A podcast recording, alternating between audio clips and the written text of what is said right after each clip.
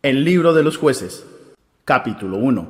Aconteció después de la muerte de Josué, que los hijos de Israel hicieron esta consulta a Jehová. ¿Quién de nosotros subirá primero a pelear contra los cananeos? Jehová respondió, Judá subirá, porque yo he entregado la tierra en sus manos. Judá dijo a su hermano Simeón, Sube conmigo el territorio que se me ha adjudicado, y peleemos contra el cananeo, y yo también iré contigo al tuyo. Y Simeón fue con él. Judá subió, y Jehová entregó en sus manos al cananeo y al fereceo. E hirieron de ellos en Besec a diez mil hombres. Hallaron a Adonibesec en Besec, pelearon contra él, y derrotaron al cananeo y al fereceo. Adonibesec huyó, pero ellos lo persiguieron, lo prendieron, y le cortaron los pulgares de las manos y de los pies. Entonces dijo Adonibesec, setenta reyes, con los pulgares de sus manos, y después sus pies cortados, recogían las migajas debajo de mi mesa, como yo hice, así me ha pagado Dios. Luego lo llevaron a Jerusalén, donde murió. Atacaron los hijos de Judá a Jerusalén y la tomaron. Pasaron a sus habitantes a filo de espada y pusieron fuego a la ciudad. Después, los hijos de Judá descendieron para pelear contra el cananeo que habitaba en las montañas, en el Negev y en los llanos. Judá marchó contra el cananeo que habitaba en Hebrón, la cual se llamaba antes Kiriat Arba, e hirieron a Sesai, a Aimán y a Talmai. De allí fue contra los que habitaban en Debir, que antes se llamaba Kiriat Sefer. Entonces dijo Caleb, al que ataque a Kiriat Sefer y la tome, yo le daré a Axa, mi hija, por mujer. La tomó Otoniel, hijo de Cenas, hermano menor de Caleb. Y éste le entregó a su hija Axa, por mujer. Cuando ella se iba con él, Otoniel la persuadió para que pidiera a su padre un campo. Axa se bajó del asno, y Caleb le preguntó, ¿Qué tienes? Ella le respondió, Concédeme un don, puesto que me has dado tierra del Negev, dame también fuentes de aguas entonces Caleb le dio las fuentes de arriba y las de abajo. Y los hijos del Ceneo, suegro de Moisés, subieron de la ciudad de las palmeras con los hijos de Judá al desierto de Judá, que está en el Negev, cerca de Arad, y habitaron con el pueblo. Salió, pues, Judá con su hermano Simeón, y derrotaron al cananeo que habitaba en Cefat. La asolaron y le pusieron por nombre Orma. Tomó también Judá a Gaza con su territorio, a Ascalón con su territorio y a Ecrón con su territorio y Jehová estaba con Judá, quien expulsó a los de las montañas, pero no pudo expulsar a los que habitaban en los llanos, los cuales tenían carros de hierro. Como Moisés había dicho, dieron Hebrón a Caleb. Este expulsó de allí a los tres hijos de Anac, pero al Jebuseo, que habitaba en Jerusalén, no lo expulsaron los hijos de Benjamín. Y el Jebuseo ha habitado con los hijos de Benjamín en Jerusalén hasta hoy. También la casa de José subió contra Betel, y Jehová estaba con ellos puso la casa de José espías en esa ciudad, que antes se llamaba Luz.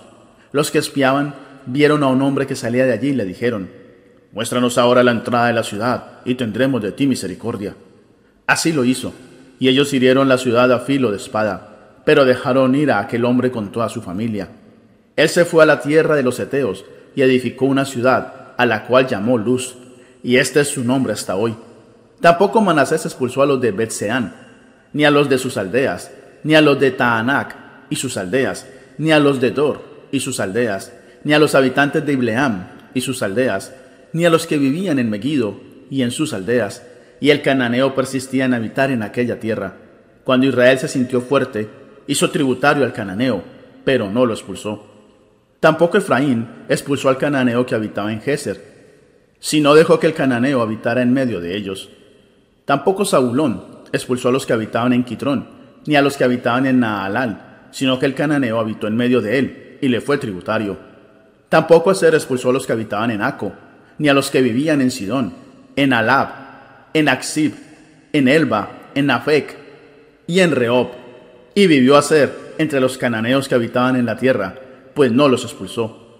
Tampoco Neptalí expulsó a los que vivían en Bet Semes, ni a los de Bet Anat, sino que vivió entre los cananeos que habitaban en la tierra pero le fueron tributarios los habitantes de Bet Semes y los de Bet Anat.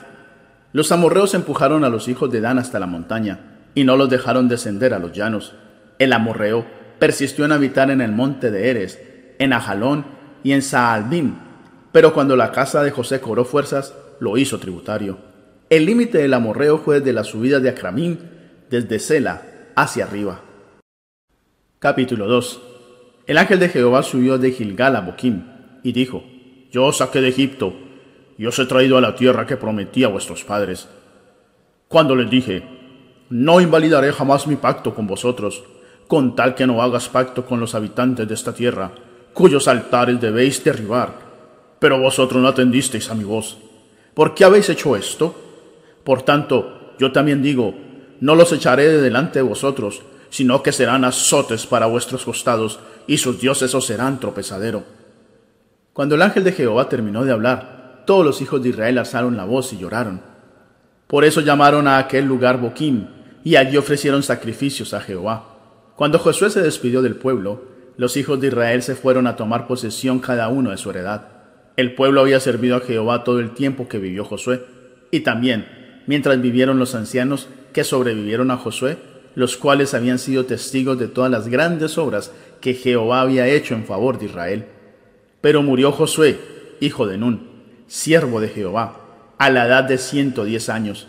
Lo sepultaron en su heredad, en Timnat Sera, en los montes de Efraín, al norte del monte Gaás, y murió también toda aquella generación, por la que la generación que se levantó después no conocía a Jehová, ni la obra que él había hecho por Israel. Después, los hijos de Israel hicieron lo malo ante los ojos de Jehová, y sirvieron a los Baales. Dejaron a Jehová, el Dios de sus padres, que los había sacado de la tierra de Egipto, y se fueron tras otros dioses, los dioses de los pueblos que estaban en sus alrededores, y los adoraron, provocando la ira de Jehová. Dejaron a Jehová y adoraron a Baal y a Astarot. Se encendió entonces contra Israel el furor de Jehová, quien los entregó en manos de los salteadores que los despojaron y los vendió en manos de sus enemigos de alrededor, a los cuales no pudieron ya hacerles frente. Por donde quiera que salían, la mano de Jehová estaba contra ellos para mal, como Jehová había dicho y se lo había jurado, y se vieron en una gran aflicción. Jehová levantó jueces que los libraran de manos de quienes los despojaban, pero tampoco oyeron a sus jueces, sino que se fueron tras dioses ajenos, a los cuales adoraron. Se apartaron pronto del camino en que anduvieron sus padres, que obedecían a los mandamientos de Jehová. Ellos no hicieron así. Cuando Jehová les levantaba jueces, Jehová estaba con el juez y los libraba de manos de los enemigos mientras vivía aquel juez, porque Jehová era movido a misericordia al oírlos gemir por causa de quienes los oprimían y afligían. Pero acontecía que, al morir el juez, ellos volvían a corromperse, más aún que sus padres, siguiendo a dioses ajenos para servirlos e inclinándose delante de ellos. No se apartaban de sus obras, ni de su obstinado camino. Se encendió, pues, la ira de Jehová contra Israel, y dijo, Por cuanto este pueblo traspasa mi pacto que ordené a sus padres, y no obedece a mi voz, Tampoco yo volveré más a expulsar de delante de ellos a ninguna de las naciones que dejó Josué cuando murió. Así quería probar a Israel si procurarían o no seguir el camino de Jehová, andando en él, como lo siguieron sus padres. Por esto dejó Jehová a aquellas naciones sin expulsarlas de una vez, y no las entregó en manos de Josué. Capítulo 3 Estos son los pueblos que dejó Jehová para probar con ellos a todos los que en Israel no habían conocido todas las guerras de Canaán, solamente para que el linaje de los hijos de Israel aprendiera cómo hacer la guerra y lo enseñara a quienes antes no la habían conocido. Los cinco príncipes de los filisteos, todos los cananeos, los sidonios y los hebeos, que habitaban en el monte Líbano, desde el monte Baal Hermón hasta llegar a Amat. Con ellos quiso probar a Israel para saber si obedecería los mandamientos que él había dado a sus padres por mano de Moisés. Así, los hijos de Israel comenzaron a habitar entre los cananeos, eteos, amorreos, fereceos, heveos y jebuseos, y tomaron a sus hijas por mujeres, y dieron sus hijas a los hijos de ellos, y sirvieron a sus dioses. Hicieron, pues, los hijos de Israel lo malo ante los ojos de Jehová, su Dios, se olvidaron de él y sirvieron a los Baales, y a las imágenes de acera. Por eso la ira de Jehová se encendió contra ellos y los entregó en manos de Cusán Risataín, rey de Mesopotamia, al cual sirvieron durante ocho años. Entonces clamaron los hijos de Israel a Jehová, y Jehová levantó un libertador a los hijos de Israel y los libró. Esto es, a Otoniel, hijo de Cenas, hermano menor de Caleb. El espíritu de Jehová vino sobre Otoniel, quien juzgó a Israel y salió a la batalla. Jehová entregó a sus manos a Cusán Risataín, rey de Siria, y le dio la victoria sobre Cusán Risataín. Y hubo paz en la tierra durante cuarenta años, y murió Otoniel, hijo de Cenas. Volvieron los hijos de Israel a hacer lo malo ante los ojos de Jehová, por lo cual Jehová fortaleció a Eglón, rey de Moab, contra Israel, porque había hecho lo malo ante los ojos de Jehová. El rey de Moab juntó consigo a los hijos de Amón y de Amalek, vino e hirió a Israel, y tomó la ciudad de las palmeras. Entonces sirvieron dieciocho años los hijos de Israel a Eglón, rey de los moabitas. Clamaron los hijos de Israel a Jehová, y Jehová les levantó un libertador, a Ahod, hijo de Gera, benjaminita, el cual era zurdo. Un día los hijos de Israel enviaron con él un presente a Eglón, rey de Moab, pero Ahod se había hecho un puñal de dos filos, de un codo de largo, y se lo ciñó del lado derecho debajo de sus vestidos. Entregó el presente a Eglón, rey de Moab, quien era un hombre muy grueso. Luego que hubo entregado el presente, Ahod despidió a la gente que lo había acompañado. Pero al llegar a los ídolos que están en Gilgal, regresó y dijo a Eglón, Rey, una palabra secreta tengo que decirte. El rey dijo entonces, Calla, y mandó que salieran de delante de él todos los que allí se encontraban. Y estando él sentado solo en su sala de verano, se le acercó a Ot y le dijo, Tengo una palabra de Dios para ti. Eglón se levantó de la silla. Entonces alargó a Ot su mano izquierda, tomó el puñal de su lado derecho y se lo metió por el vientre, de tal manera que la empuñadura entró también tras la hoja, y la gordura de Eglón cubrió la hoja, pues Ahod no sacó el puñal de su vientre, y se derramó el excremento. Ahod salió al corredor, cerró tras sí las puertas de la sala y las aseguró con el cerrojo. Cuando ya había salido, vinieron los siervos del rey, quienes al ver las puertas de la sala cerradas, dijeron, Sin duda, él cubre sus pies en la sala de verano. Tras mucho esperar, y confusos porque el rey no abría las puertas de la sala, tomaron la llave, abrieron y encontraron a su señor caído en tierra, muerto. Mientras ellos esperaban, Ahod escapó, y pasando los ídolos, se puso a salvo en Seirat. Cuando entró en Israel, tocó el cuerno en los montes de Efraín, y los hijos de Israel descendieron con él del monte. Entonces Ahod se puso al frente de ellos, y les dijo, Seguidme, porque Jehová ha entregado a vuestros enemigos moabitas en vuestras manos. Ellos descendieron en pos de él, le quitaron a Moab los vados del Jordán, y no dejaron pasar a nadie. Mataron en aquel tiempo como a diez mil moabitas, todos valientes y todos hombres de guerra. No escapó ni uno. Así fue subyugado Moab aquel día bajo la mano de Israel, y hubo paz en la tierra durante ochenta años. Después de él vino Samgar, hijo de Anat, el cual mató a seiscientos hombres de los filisteos con una aguijada de bueyes. Él también salvó a Israel. Capítulo 4 Después de la muerte de Ahod, los hijos de Israel volvieron a hacer lo malo ante los ojos de Jehová. Así que Jehová los entregó en manos de Jabín, rey de Canaán, quien reinaba en Azor. El capitán de su ejército se llamaba Císara y vivía en Aroset Goim. Entonces los hijos de Israel clamaron a Jehová, porque Jabín tenía novecientos carros de hierro y había oprimido con crueldad a los hijos de Israel por veinte años. Gobernaba en aquel tiempo a Israel una mujer, Débora, profetisa, mujer de Lapidot, la cual acostumbraba a sentarse bajo una palmera, conocida como la palmera de Débora, entre Ramá y Betel, en los montes de Efraín. Y los hijos de Israel acudían a ella en busca de justicia.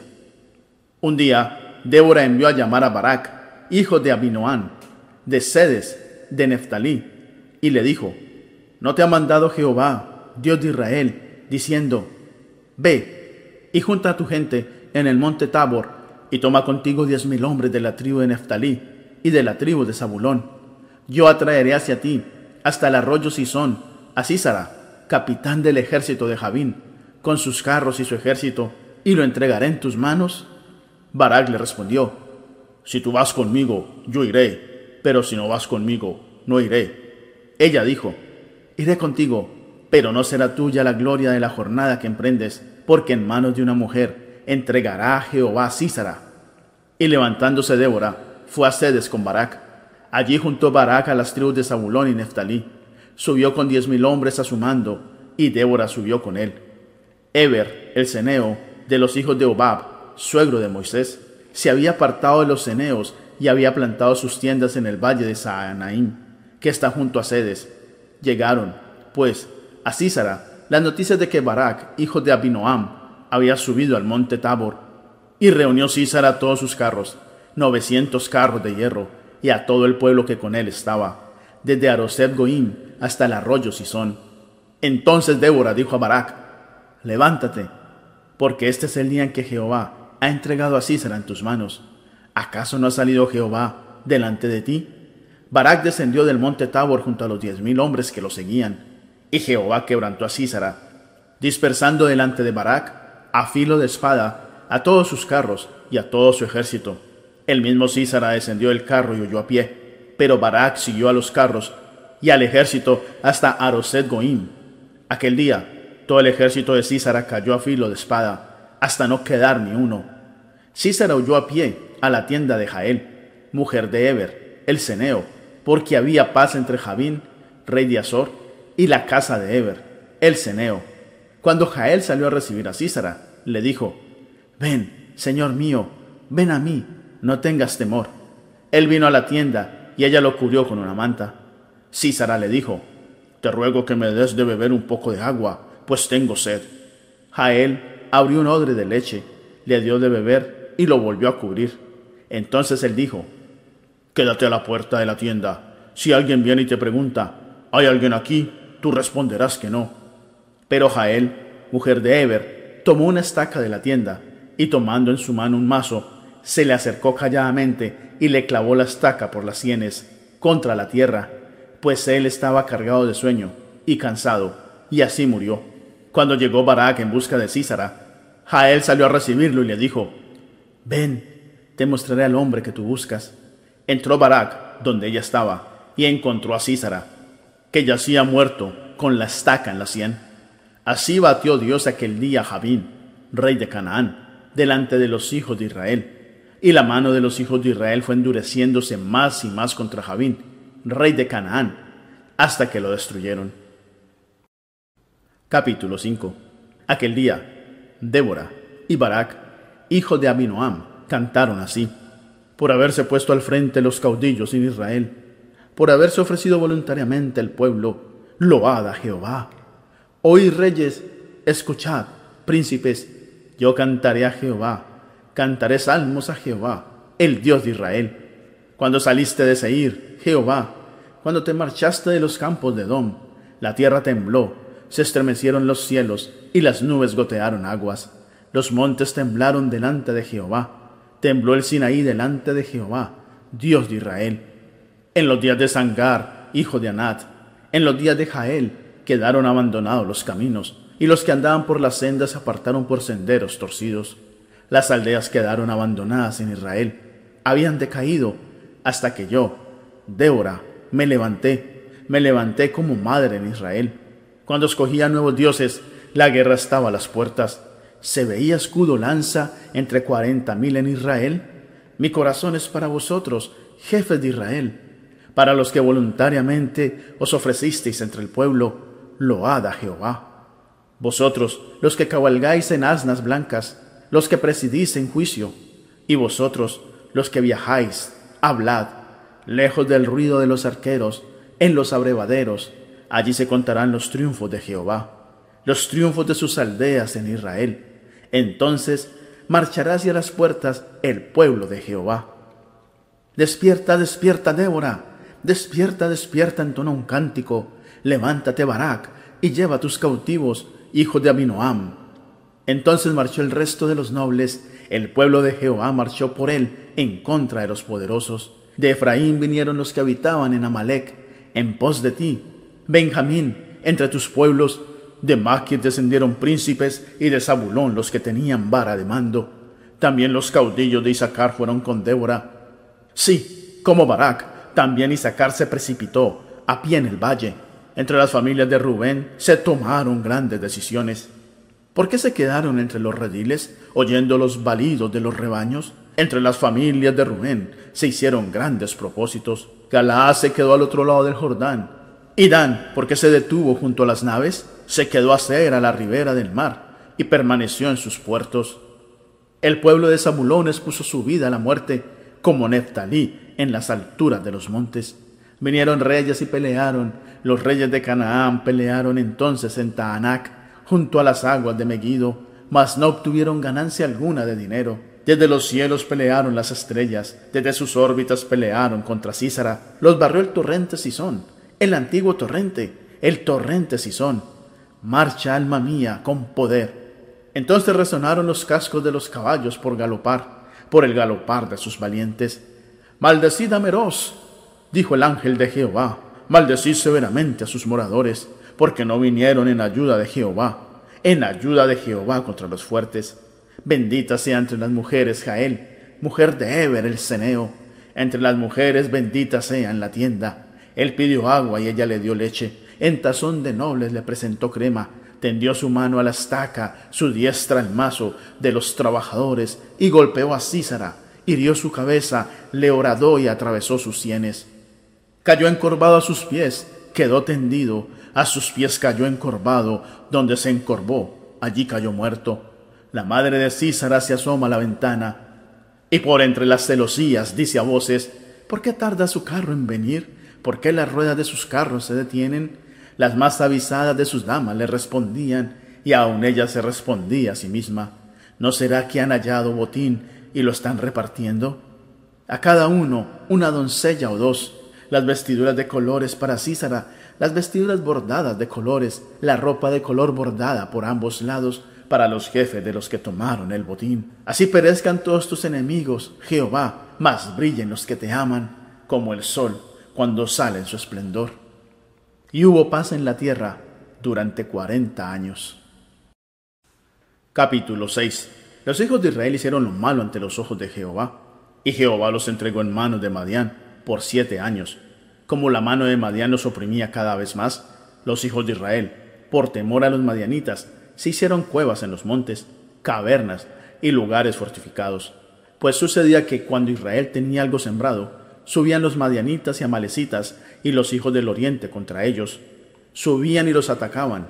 Acampaban frente a ellos y destruían los frutos de la tierra hasta llegar a Gaza. No dejaban que comer en Israel, ni ovejas, ni bueyes, ni asnos, con sus tiendas y sus ganados, subían como una inmensa nube de langostas. Ellos y sus camellos eran innumerables, y venían a la tierra para devastarla. De este modo se empobrecía Israel en gran manera por causa de Madián, y los hijos de Israel clamaron a Jehová. Cuando los hijos de Israel clamaron a Jehová a causa de los madianitas, Jehová les envió un profeta, el cual les dijo, Así ha dicho Jehová, Dios de Israel, yo os hice salir de Egipto, y os saqué de la casa de servidumbre os libré de manos de los egipcios y de manos de todos los que os afligieron, a los cuales eché de delante de vosotros, y os di su tierra. También os dije, yo soy Jehová, vuestro Dios, no temáis a los dioses de los amorreos en cuya tierra habitáis. Sin embargo, no habéis obedecido a mi voz. Entonces vino el ángel de Jehová, y se sentó debajo de la encina que está en Ofra, la cual era de Joás, Abieserita. Gedeón, su hijo, estaba sacudiendo el trigo en el lagar para esconderlo de los madianitas, cuando se le apareció el ángel de Jehová y le dijo, Jehová está contigo, hombre esforzado y valiente. Gedeón le respondió, Ah, Señor mío, si Jehová está con nosotros, ¿por qué nos ha sobrevenido todo esto? ¿Dónde están todas esas maravillas que nuestros padres nos han contado? Decían, ¿no nos sacó Jehová de Egipto? Y ahora Jehová nos ha desamparado y nos ha entregado en manos de los madianitas. Mirándolo Jehová le dijo, Ve, con esta tu fuerza, y salvarás a Israel de manos de los madianitas. ¿No te envío yo? Gedeón le respondió de nuevo, Ah, Señor mío, ¿con qué salvaré yo a Israel? He aquí que mi familia es pobre en Manasés, y yo soy el menor en la casa de mi padre. Jehová le dijo, Ciertamente yo estaré contigo, y tú derrotarás a los madianitas como un solo hombre. Él respondió, Yo te ruego que si hallado gracia delante de ti, me des señal de que has hablado conmigo. Te ruego que no te vayas de aquí hasta que vuelva a ti y saque mi ofrenda y la ponga delante de ti. Jehová le contestó, Yo esperaré hasta que vuelvas. Gedeón se fue, preparó un cabrito y panes sin levadura de un efa de harina puso la carne en un canastillo y el caldo en una olla y, sacándolo, se lo presentó debajo de aquella encina. Entonces el ángel de Dios le dijo, Toma la carne y los panes sin levadura, ponlos sobre esta peña y vierte el caldo. Él lo hizo así. Extendiendo el ángel de Jehová el callado que tenía en su mano, tocó con la punta la carne y los panes sin levadura, y subió fuego de la peña, el cual consumió la carne y los panes sin levadura. Luego el ángel de Jehová desapareció de su vista.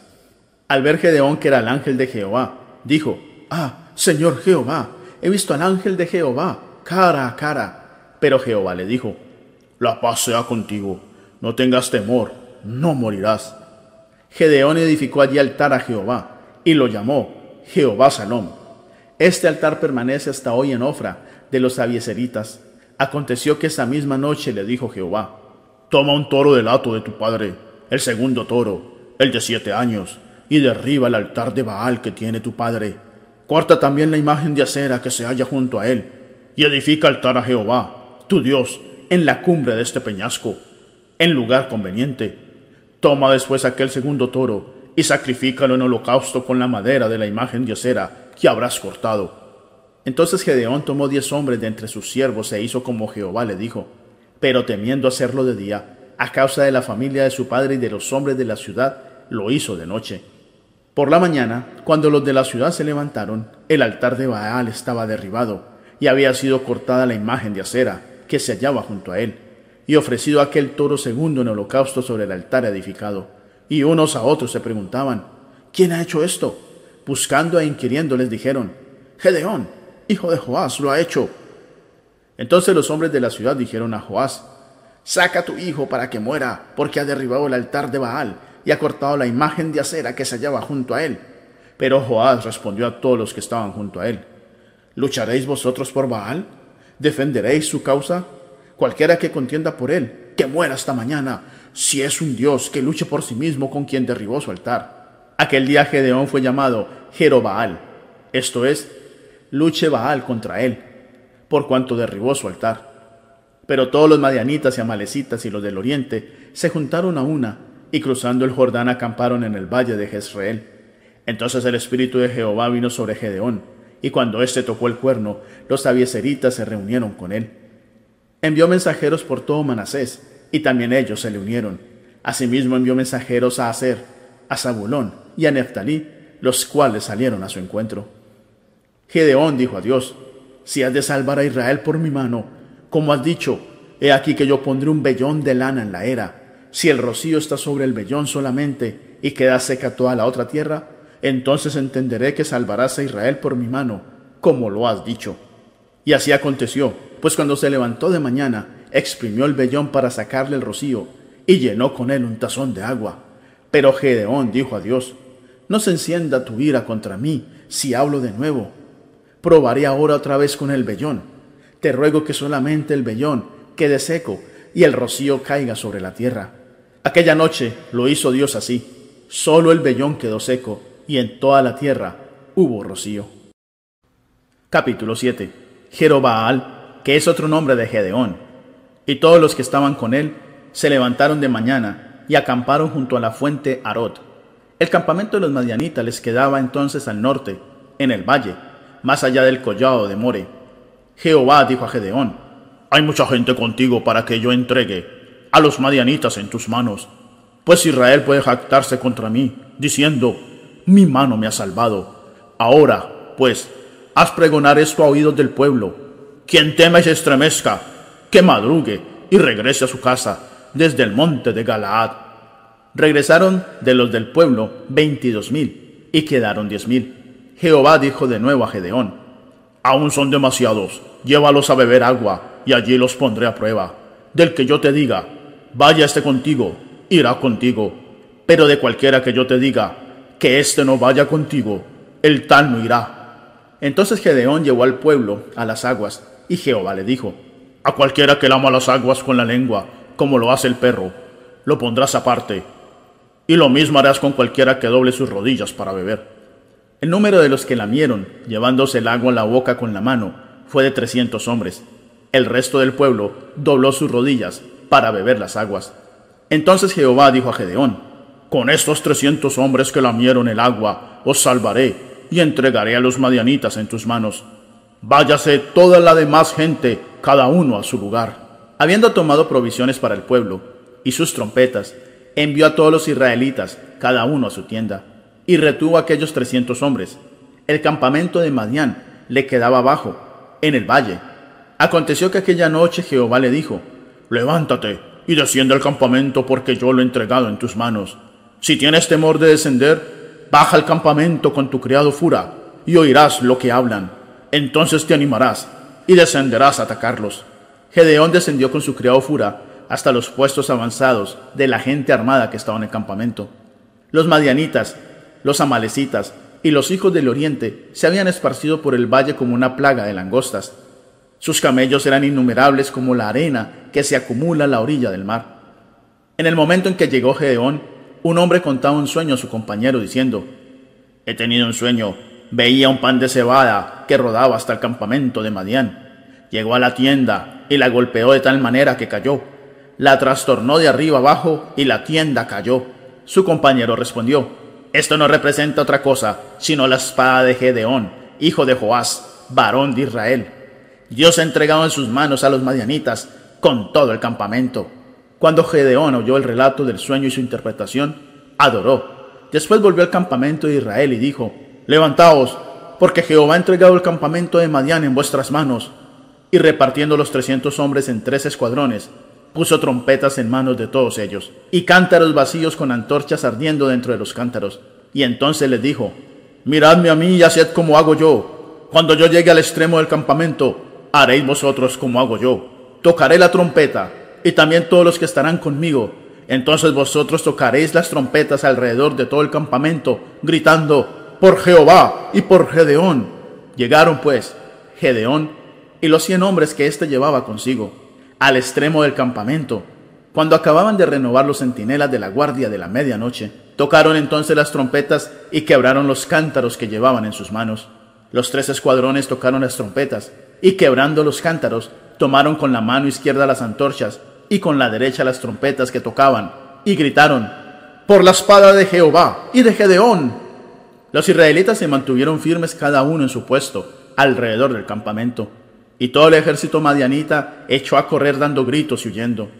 Mientras los trescientos tocaban las trompetas, Jehová puso la espada de cada uno contra su compañero en todo el campamento, y el ejército huyó hasta Betzita, en dirección de Cerera, hasta la frontera de Abel Meola, en Tabat.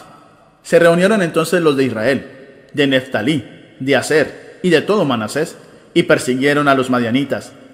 Gedeón también envió mensajeros por todo el monte de Efraín, que decían, Descended al encuentro de los madianitas, tomad los vados de Betbara y del Jordán, antes que ellos lleguen. Unidos, todos los hombres de Efraín tomaron los vados de Betbara y del Jordán.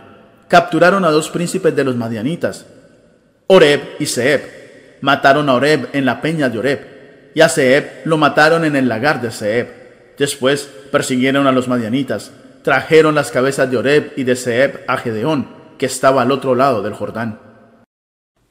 Capítulo 8 Pero los hombres de Efraín le dijeron, ¿qué es esto que has hecho con nosotros? ¿Acaso nos llamaste cuando ibas a la guerra contra Madián?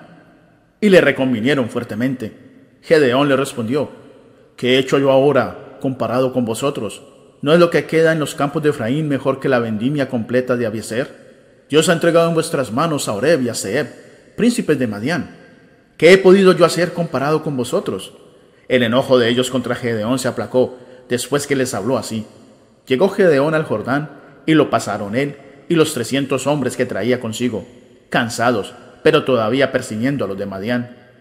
Luego dijo a los de Sucot, Os ruego que deis a la gente que me sigue algunos bocados de pan porque están cansados, y yo persigo a Seba y a Salmuna, reyes de Madián.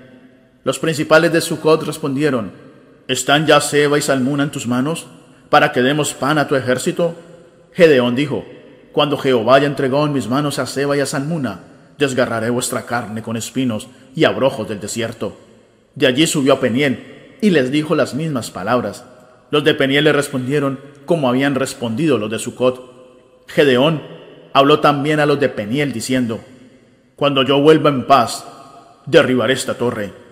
Seba y Salmuna estaban en Carcor, con un ejército como de quince mil hombres, los que quedaban de todo el ejército de los hijos del oriente, pues habían caído ciento veinte mil hombres que sacaban espada. Subiendo, pues, Gedeón por el camino de los que vivían en tiendas al oriente de Nova y de Jogbea, atacó el campamento, porque el ejército no estaba en guardia. Seba y Salmuna huyeron, pero Gedeón los persiguió, capturó a los reyes de Madián, Seba y Salmuna, y llenó de espanto a todo el ejército. Cuando Gedeón, hijo de Joás, regresaba de la batalla, antes que el sol subiera, capturó a un joven de los hombres de Sucot y lo interrogó. Él le dio por escrito los nombres de los principales y de los ancianos de Sucot, setenta y siete hombres. Entonces entró en Sucot y dijo a los del pueblo, Aquí están Seba y Salmuna, por causa de los cuales os burlasteis de mí, diciendo, ¿Están ya en tus manos Seba y Salmuna, para que demos nosotros pan a tus hombres cansados? Tomó Gedeón espinos y abrojos del desierto, y con ellos castigó a los ancianos de Sucot. Asimismo, derribó la torre de Peniel y mató a los de la ciudad. Luego dijo a Seba y a Salmuna, ¿qué aspecto tenían aquellos hombres que matasteis en Tabor? Ellos respondieron, como tú, así eran ellos. Cada uno parecía hijo de rey. Entonces Gedeón gritó, mis hermanos eran hijos de mi madre. Vive Jehová, que si les hubieras conservado la vida, yo no os mataría. Y dijo a Jeter, su primogénito, levántate y mátalos. Pero el joven no desenvainó su espada, porque tenía temor, pues aún era muchacho. Entonces dijeron Seba y Salmuna, levántate y mátanos tú, porque según es el hombre, así es su valentía. Gedeón se levantó, mató a Seba y a Salmuna, y tomó los adornos de lunetas que sus camellos traían al cuello. Los israelitas dijeron a Gedeón, Sé tú nuestro Señor, y también tu hijo y tu nieto, pues que nos has librado de manos de Madián. Pero Gedeón respondió, No seré Señor sobre vosotros, ni lo será mi hijo, Jehová será vuestro Señor. Y añadió, Quiero haceros una petición, que cada uno me dé los zarcillos de su botín, pues traían zarcillos de oro, porque eran ismaelitas. Ellos respondieron, De buena gana te los daremos. Y tendiendo un manto, echó allí cada uno de los zarcillos de su botín. El peso de los zarcillos de oro que él pidió fue de mil setecientos ciclos de oro, sin contar las lunetas, las joyas ni los vestidos de púrpura que traían los reyes de Madián, ni tampoco los collares que traían al cuello sus camellos. Gedeón hizo con todo eso un efod, que mandó guardar en su ciudad de Ofra, y todo Israel se prostituyó tras ese efod en aquel lugar, el cual se volvió tropezadero para Gedeón y su casa. Así fue sometido Madián delante de los hijos de Israel, y nunca más volvió a levantar cabeza, y hubo paz en la tierra durante cuarenta años en los días de Gedeón. Luego Jerobaal, hijo de Joás, se fue a vivir a su casa, y tuvo Gedeón setenta hijos que constituyeron su descendencia, porque tenía muchas mujeres. También su concubina, que estaba en Siquem, le dio un hijo, al cual llamó Abimelech. Murió Gedeón, hijo de Joás, en buena vejez, y fue sepultado en el sepulcro de su padre Joás, en Ofra, de los abieseritas. Pero aconteció que cuando murió Gedeón, los hijos de Israel volvieron a prostituirse yendo tras los Baales, y escogieron por Dios a Baal Berit. No se acordaron los hijos de Israel de Jehová, su Dios, que los había librado de todos los enemigos de su alrededor, ni se mostraron agradecidos con la casa de Jerobaal, o sea, de Gedeón, conforme a todo el bien que él había hecho a Israel. Capítulo 9 Abimelech, hijo de Jerobaal, fue a Siquem, a los hermanos de su madre, y dijo a ellos y a toda la familia de la casa del padre de su madre, Yo os ruego que digáis a todos los de Siquem, ¿qué os parece mejor? ¿Que os gobiernen setenta hombres, todos los hijos de Jerobaal, o que os gobierne un solo hombre? Acordaos, que yo soy hueso vuestro y carne vuestra. Hablaron por él los hermanos de su madre, a todos los de Siquem, todas estas palabras, y el corazón de ellos inclinó a favor de Abimelech, porque decían, nuestro hermano es. Además, le dieron setenta ciclos de plata del templo de Baal Berit, con los cuales Abimelech alquiló hombres ociosos y vagabundos que lo siguieran. Y yendo a la casa de su padre en Ofra, mató a sus hermanos, los setenta hijos de Jerobaal, sobre una misma piedra, pero quedó Jotam, el hijo menor de Jerobaal, que se escondió. Entonces se juntaron todos los de Siquem con toda la casa de Milo, y fueron y proclamaron rey Abimelech cerca de la llanura del pilar, que estaba en Siquem. Cuando se lo dijeron a Jotam, Este subió a la cumbre del monte Gerizim y alzando su voz clamó, Oídme, hombres de Siquem, y así también os oiga Dios.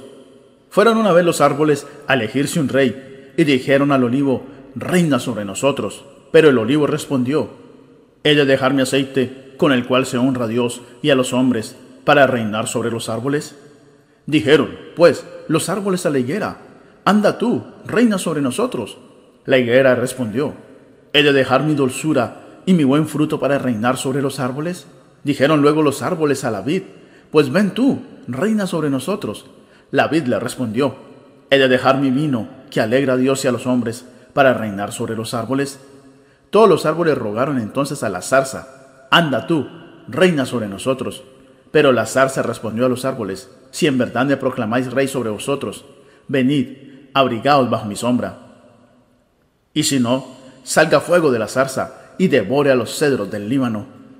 Ahora, bien, ¿habéis procedido con verdad y con integridad a ser rey Abimelech? ¿Habéis actuado bien con Jerobaal y con su casa? ¿Le habéis pagado conforme a la obra de sus manos?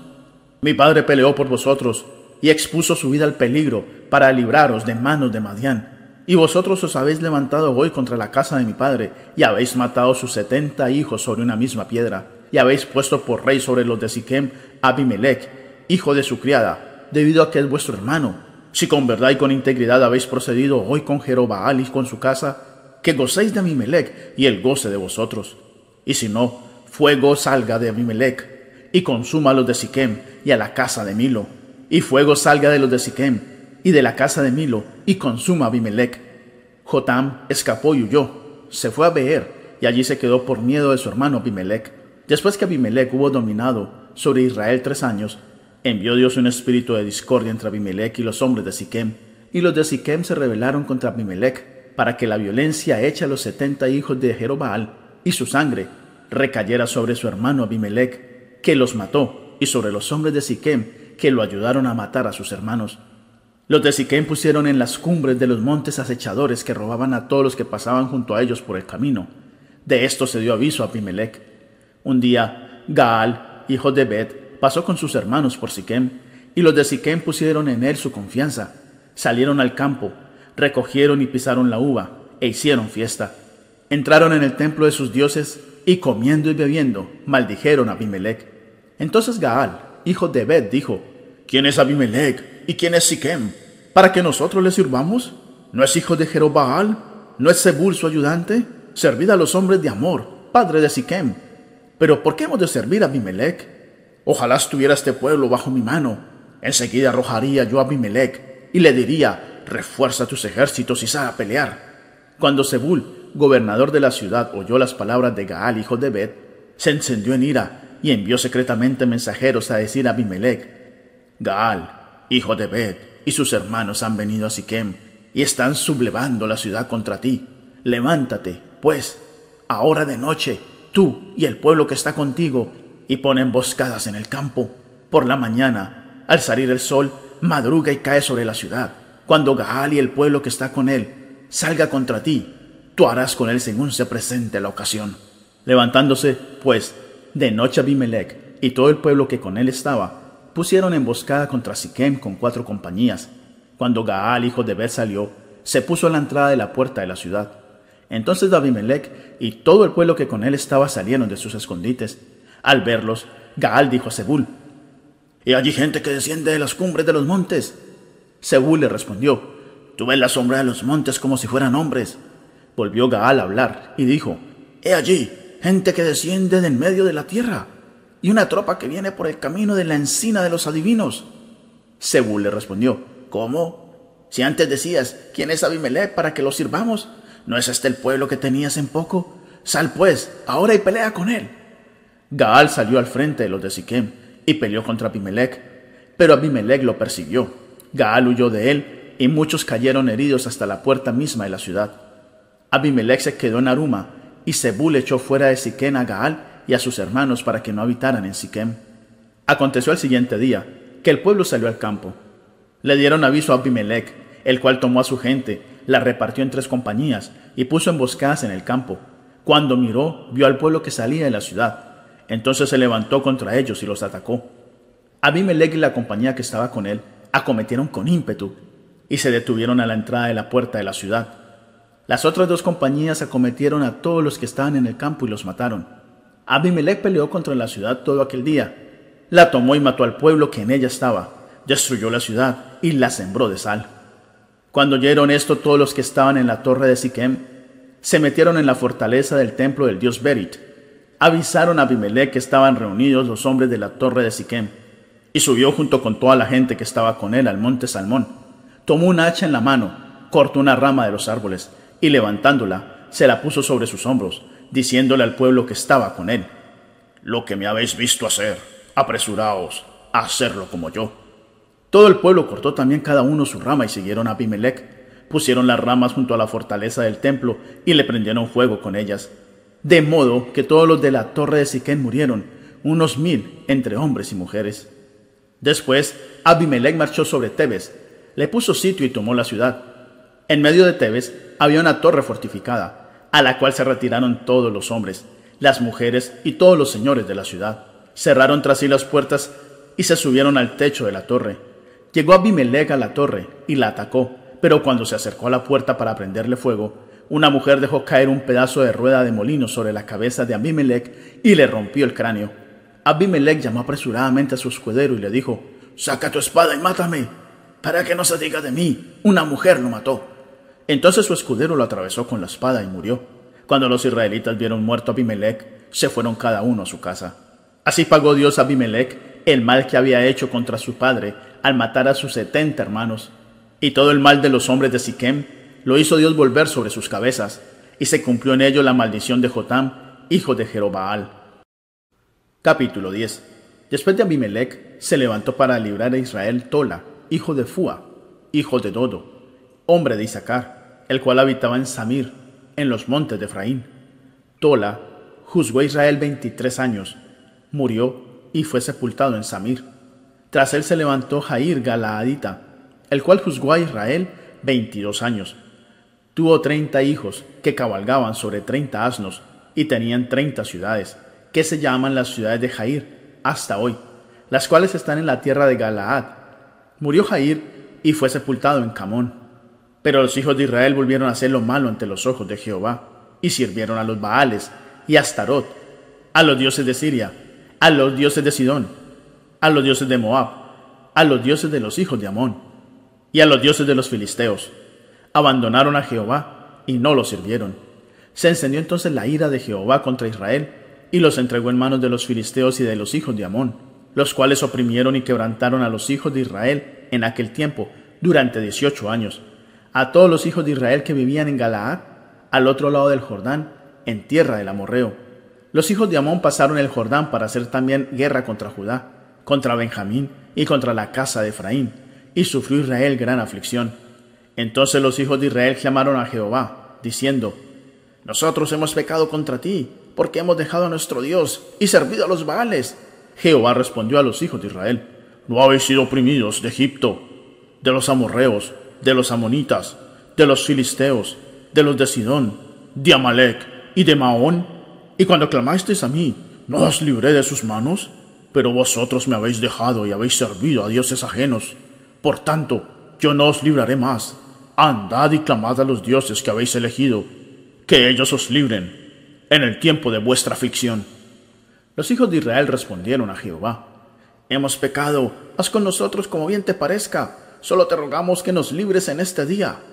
Quitaron, pues, de en medio de ellos los dioses ajenos, y sirvieron a Jehová. Y él se angustió a causa de la aflicción de Israel entonces se juntaron los hijos de Amón y acamparon en Galaad. Se juntaron asimismo los hijos de Israel y acamparon en Mizpa. Y los príncipes y el pueblo de Galaad se dijeron unos a otros, ¿quién comenzará la batalla contra los hijos de Amón? El que lo haga será el caudillo de todos los que habitan en Galaad. Capítulo 11 Jepte, el Galaadita, era esforzado y valeroso. Era hijo de una ramera y de un hombre llamado Galaad pero también la mujer de Galaad le dio hijos, los cuales, cuando crecieron, echaron fuera a Jepté, diciéndole, No heredarás en la casa de nuestro padre, porque eres hijo de otra mujer. Huyó, pues, Jepté de sus hermanos, y se fue a vivir en tierra de Top, donde reunió una banda de hombres ociosos que salían con él.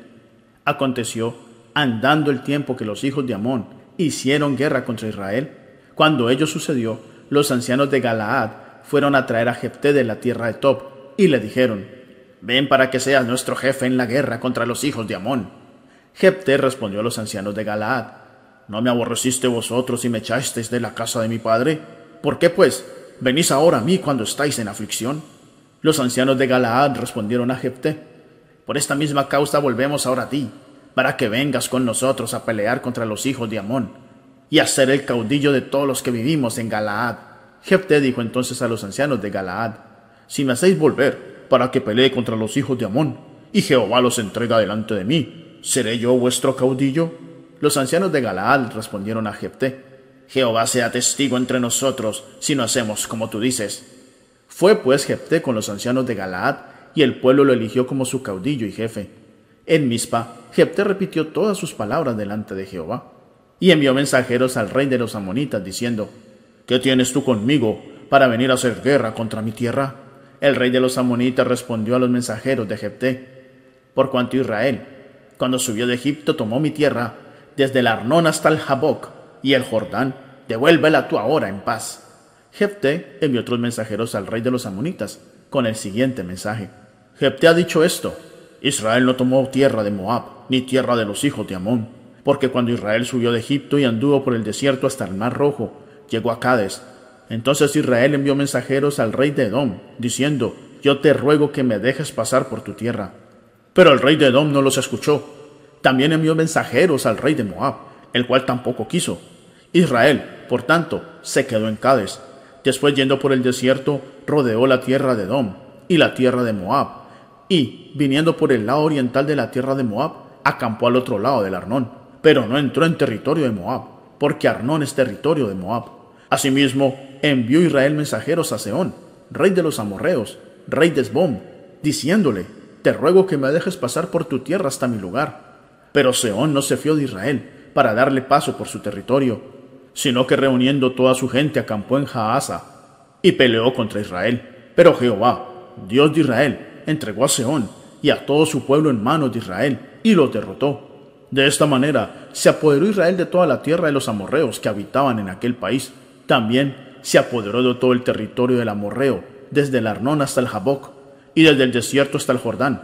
Así que, ¿pretendes tú apoderarte de lo que Jehová, Dios de Israel, le quitó al amorreo en favor de su pueblo Israel? Lo que te haga poseer Quemos, tu Dios, ¿no lo poseerías tú? Así, todo lo que Jehová, nuestro Dios, nos ha dado, nosotros lo poseeremos. ¿Eres tú ahora mejor en algo que Balac, hijo de Zippor, rey de Moab? ¿Tuvo él alguna reclamación contra Israel o hizo guerra contra nosotros? Ya hace trescientos años que Israel habita en Esbón y sus aldeas, en Aroer y sus aldeas, y en todas las ciudades que están en el territorio del Arnón. ¿Por qué no las habéis recobrado en todo ese tiempo? Así que yo en nada he pecado contra ti, pero tú haces mal peleando contra mí. Jehová, que es el juez, juzgue hoy entre los hijos de Israel y los hijos de Amón. Pero el rey de los hijos de Amón no atendió a estas razones que Jepté le había enviado. Entonces el espíritu de Jehová vino sobre Jepté, y éste recorrió Galaad y Manasés.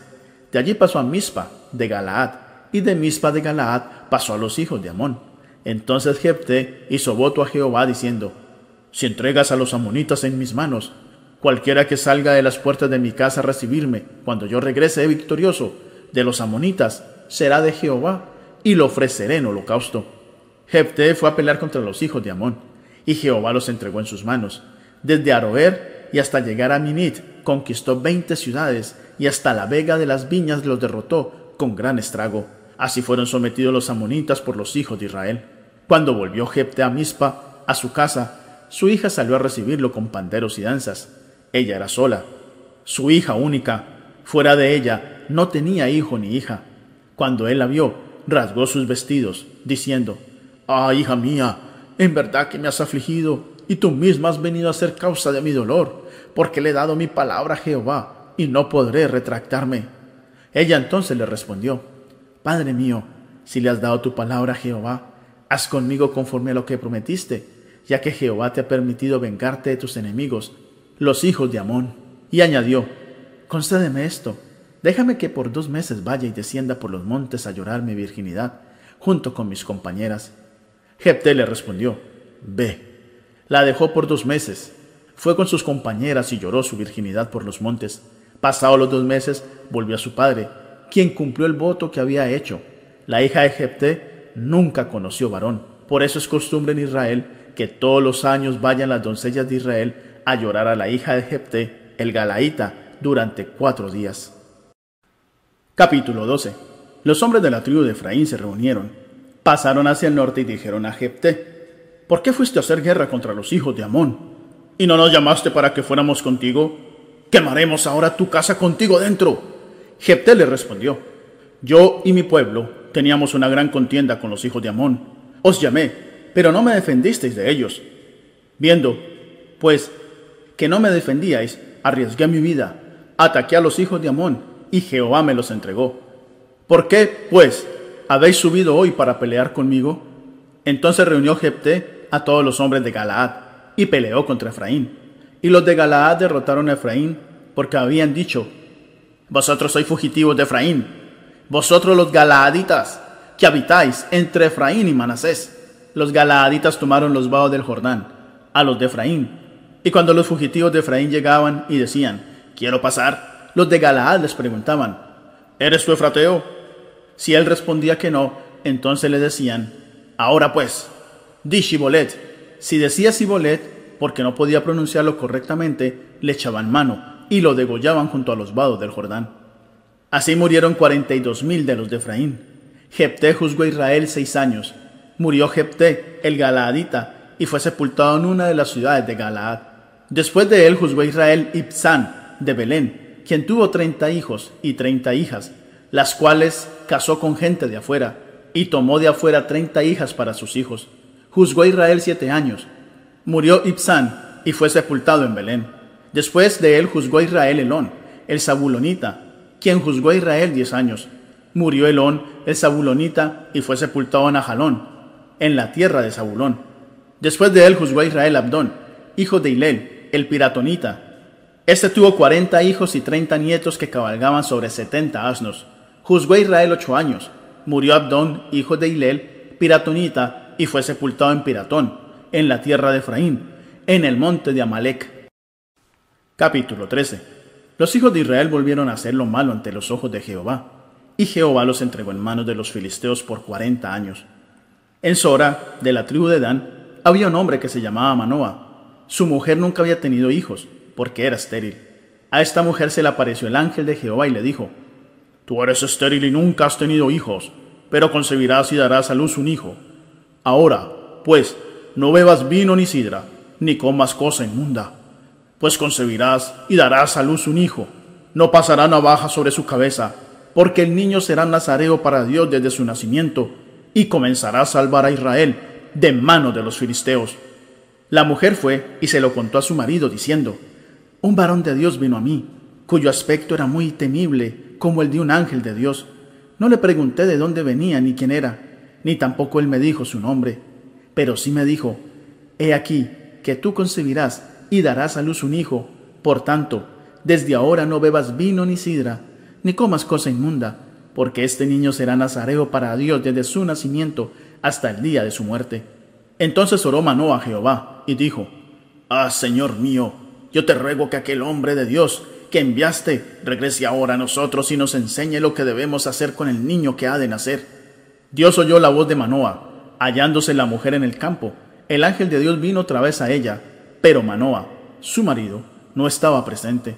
La mujer corrió prontamente a avisar a su marido diciéndole, Mira, que se me ha parecido aquel hombre que vino a mí el otro día. Se levantó Manoah y fue con ella donde estaba el hombre, y le dijo, ¿Eres tú el hombre que habló con mi mujer? Él respondió, Yo soy. Entonces Manoah le preguntó, Cuando tus palabras se cumplan, ¿cuál debe ser la manera de vivir del niño y qué debemos hacer con él? El ángel de Jehová contestó a Manoah, La mujer se guardará de todas las cosas que yo le dije. No tomará nada que proceda de la vid, no beberá vino ni sidra, ni comerá cosa inmunda. Guardará todo lo que le mandé. Entonces Manoah dijo al ángel de Jehová, Te ruego que nos permitas detenerte y te preparemos un cabrito. El ángel de Jehová respondió a Manoah, Aunque me detengas, no comeré de tu pan, pero si quieres hacer un holocausto, ofrécelo a Jehová. Manoa no sabía aún que aquel hombre era el ángel de Jehová. Entonces preguntó Manoa al ángel de Jehová, ¿cuál es tu nombre para que cuando se cumpla tu palabra te honremos? El ángel de Jehová respondió, ¿por qué preguntas por mi nombre, que es un nombre admirable? Tomó pues Manoa un cabrito y una ofrenda y los ofreció sobre una peña a Jehová. Entonces el ángel hizo un milagro ante los ojos de Manoa y de su mujer. Porque aconteció que cuando la llama subió del altar hacia el cielo, Manoa y su mujer vieron al ángel de Jehová subir en la llama del altar. Entonces se postraron en tierra. Manoa supo entonces que era el ángel de Jehová, pues no se les volvió a aparecer ni a él ni a su mujer. Y dijo Manoa a su mujer, Ciertamente moriremos, porque hemos visto a Dios. Su mujer le respondió, Si Jehová nos quisiera matar, no aceptaría de nuestras manos el holocausto y la ofrenda, ni nos hubiera mostrado todas estas cosas, ni ahora nos habría anunciado esto. A su tiempo, la mujer dio a luz un hijo y le puso por nombre Sansón. El niño creció y Jehová lo bendijo. En los campamentos de Dan, entre Sora y Estaol, el Espíritu de Jehová comenzó a manifestarse en él. Capítulo 14 Descendió Sansón a Timnat y vio allí a una mujer de las hijas de los filisteos. Regresó entonces y lo contó a su padre y a su madre, diciendo, He visto en Timnat una mujer de las hijas de los filisteos.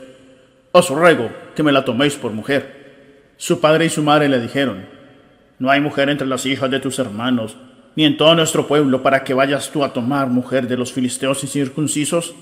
Sansón respondió a su padre, Tómame esta mujer, porque ella me agrada. Su padre y su madre no sabían que esto venía de Jehová, porque él buscaba ocasión contra los filisteos, pues en aquel tiempo los filisteos dominaban sobre Israel. Sansón descendió con su padre con su madre a Timnat. Cuando llegaron a las viñas de Timnat, un león joven vino rugiendo hacia él. Entonces el espíritu de Jehová vino sobre Sansón, quien despedazó al león como quien despedaza un cabrito, sin tener nada en sus manos. Él no lo contó ni a su padre ni a su madre lo que había hecho. Descendió, pues, y habló con la mujer, y ella agradó a Sansón. Al volver después de algunos días para tomarla, se apartó del camino para ver el cuerpo muerto del león, y vio que en el cuerpo del león había un enjambre de abejas y un panal de miel. Tomándolo en sus manos, fue comiéndose la miel por el camino. Cuando alcanzó a su padre y a su madre, les dio también a ellos, para que comieran, pero no les reveló que aquella miel la había tomado del cuerpo del león. Fue pues su padre a donde estaba la mujer, y Sansón hizo allí un banquete, porque así solían hacer los jóvenes. Aconteció que cuando los filisteos lo vieron, tomaron treinta compañeros para que estuvieran con él. A estos treinta dijo Sansón, Yo os propondré ahora un enigma, si en los siete días del banquete me lo explicáis y descifráis, yo os daré treinta vestidos de lino y treinta vestidos de fiesta. Pero si no me lo podéis descifrar, entonces vosotros me daréis a mí los treinta vestidos de lino y los vestidos de fiesta. Ellos respondieron, propon tu enigma y lo oiremos. Él les dijo, del devorador salió comida y del fuerte salió dulzura. Ellos no pudieron descifrar el enigma en tres días. Al séptimo día dijeron a la mujer de Sansón, Induce a tu marido a que nos explique este enigma, para que no te quememos a ti y a la casa de tu padre. ¿Acaso nos habéis llamado aquí para despojarnos? Lloró la mujer de Sansón en presencia de él y dijo, Solamente me aborreces, no me amas, pues no me explicas el enigma que propusiste a los hijos de mi pueblo. Él respondió, Ni a mi padre ni a mi madre lo he explicado, y te lo había de explicar a ti. Aquella mujer lloró en presencia de Sansón los siete días que duró el banquete, pero al séptimo día él se lo declaró, porque ella lo presionaba, y la mujer se lo contó a los hijos de su pueblo. Al séptimo día, antes que el sol se pusiera, los de la ciudad le dijeron, ¿qué cosa es más dulce que la miel y qué cosa es más fuerte que el león? Sansón le respondió, si no araseis con mi novilla, nunca habríais descubierto mi enigma. El espíritu de Jehová vino sobre él. Descendió Sansón a Escalón y mató a treinta hombres de ellos, y tomando sus despojos, pagó con las vestiduras a los que habían explicado el enigma. Después, encendido de enojo, regresó a la casa de su padre. Su mujer fue dada a un compañero al que Sansón había tratado como amigo. Capítulo 15 Aconteció después de algún tiempo, en los días de la siega del trigo, que Sansón visitó a su mujer con un cabrito. Al entrar dijo, entraré para ver a mi mujer en la alcoba. Pero el padre de ella no lo dejó entrar, sino que le dijo, pensé que la aborrecías y la di a tu compañero, pero su hermana menor no es más hermosa que ella. Tómala, pues, en lugar de la mayor. Entonces le dijo Sansón, Sin culpa seré esta vez respecto de los filisteos, si les hago mal. Fue Sansón y cazó trescientas zorras, tomó antorchas, juntó cola con cola, y puso una antorcha entre cada dos colas. Después, encendiendo las antorchas, soltó las zorras en los sembrados de los filisteos, y quemó las mieses amontonadas en pie, y las viñas y olivares. Los filisteos preguntaron, ¿quién hizo esto? Les contestaron, Sansón, el yerno del Timnateo, porque le quitó su mujer y la dio a su compañero. Vinieron luego los filisteos y los quemaron a ella y a su padre. Entonces Sansón les dijo, Ya que esto habéis hecho, juro que no descansaré hasta que me haya vengado de vosotros. Y los hirió de tal manera que hizo estragos entre ellos.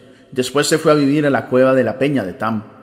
Los filisteos subieron, acamparon en Judá y se extendieron por todo Ley. Los de Judá les preguntaron, ¿por qué habéis subido contra nosotros? Ellos respondieron, a apresar a Sansón hemos subido para hacerle como él nos ha hecho. Al oír esto, vinieron tres mil hombres de Judá a la cueva de la peña de Tam y dijeron a Sansón, ¿no sabes que los filisteos dominan sobre nosotros? ¿Por qué nos has hecho esto? Él le respondió, yo les he hecho como ellos me hicieron. Entonces los de Judá le dijeron, nosotros hemos venido a prenderte y entregarte en manos de los filisteos. Sansón les respondió, Juradme que vosotros no me mataréis. Ellos les respondieron, No, solamente te prenderemos y te entregaremos en sus manos, pero no te mataremos. Lo ataron luego con dos cuerdas nuevas y lo hicieron salir de la peña. Cuando llegaron a Elei, los filisteos salieron gritando a su encuentro, pero el espíritu de Jehová vino sobre él, y las cuerdas que estaban en sus brazos se volvieron como lino quemado con fuego y las ataduras se cayeron de sus manos. Al ver una quijada de asno, fresca aún, extendió la mano, la tomó y mató con ella mil hombres. Entonces Sansón dijo, con la quijada de un asno, un montón, dos montones, con la quijada de un asno maté a mil hombres. Al terminar de decir esto, arrojó la quijada y llamó a aquel lugar Ramat Leí. Como tenía mucha sed, clamó a Jehová. Tú has dado esta grande salvación por mano de tu siervo. ¿Cómo dejarás que muera yo ahora de sed y caiga en manos de estos incircuncisos?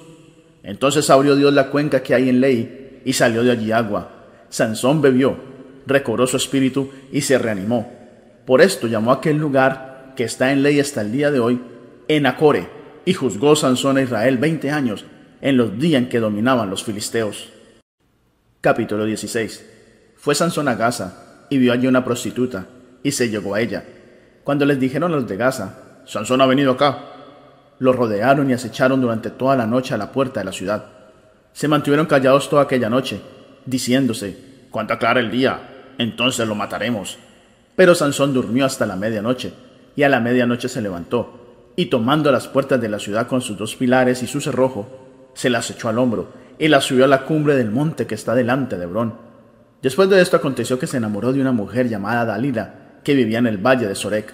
Fueron a visitar a los príncipes de los filisteos y le dijeron, engáñalo, y descubren qué consiste su gran fuerza. ¿Cómo podríamos vencerlo? Así podremos atarlo y dominarlo, y cada uno de nosotros te dará mil cien ciclos de plata. Entonces Dalila dijo a Sansón, yo te ruego que me digas en qué consiste tu gran fuerza y cómo hay que atarte para que seas dominado. Sansón le respondió, si me atan con siete mimbres verdes, que aún no estén secos, entonces me debilitaré y seré como cualquiera de los hombres. Los príncipes de los filisteos le trajeron siete mimbres verdes que aún estaban secos, y ella lo ató con ellos. Como ya había situado hombres al acecho en el aposento, Dalila le gritó, Sansón, los filisteos sobre ti. Él rompió los mimbres como se rompe una cuerda de estopa cuando toca el fuego, y no se supo el secreto de su fuerza. Entonces Dalila dijo a Sansón, Tú me has engañado, me has dicho mentiras, descúbreme ahora te ruego cómo hay que atarte. Él le respondió, Si me atan fuertemente con cuerdas nuevas que no se hayan usado, yo me debilitaré y seré como cualquiera de los hombres. Dalila tomó cuerdas nuevas, lo ató con ellas y gritó, Sansón, los filisteos sobre ti. Otra vez los espías estaban en el aposento, pero él las rompió con sus brazos como un hilo. Dalila dijo a Sansón, Hasta ahora me has engañado y me has mentido.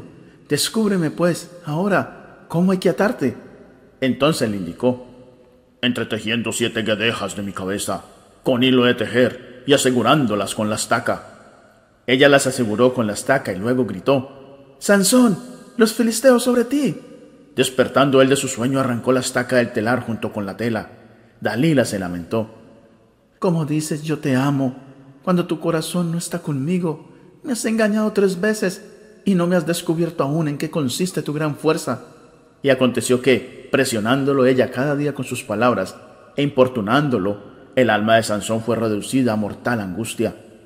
Le descubrió, pues, todo su corazón y le dijo, Nunca a mi cabeza llegó baja, porque soy nazareo para Dios desde el vientre de mi madre. Si soy rapado, mi fuerza se apartará de mí. Me debilitaré y seré como todos los hombres. Viendo Dalila que él le había descubierto todo su corazón, envió a llamar a los príncipes de los filisteos, diciendo, Venid esta vez, porque él me ha descubierto todo su corazón. Los principales de los filisteos vinieron a ella trayendo en sus manos el dinero.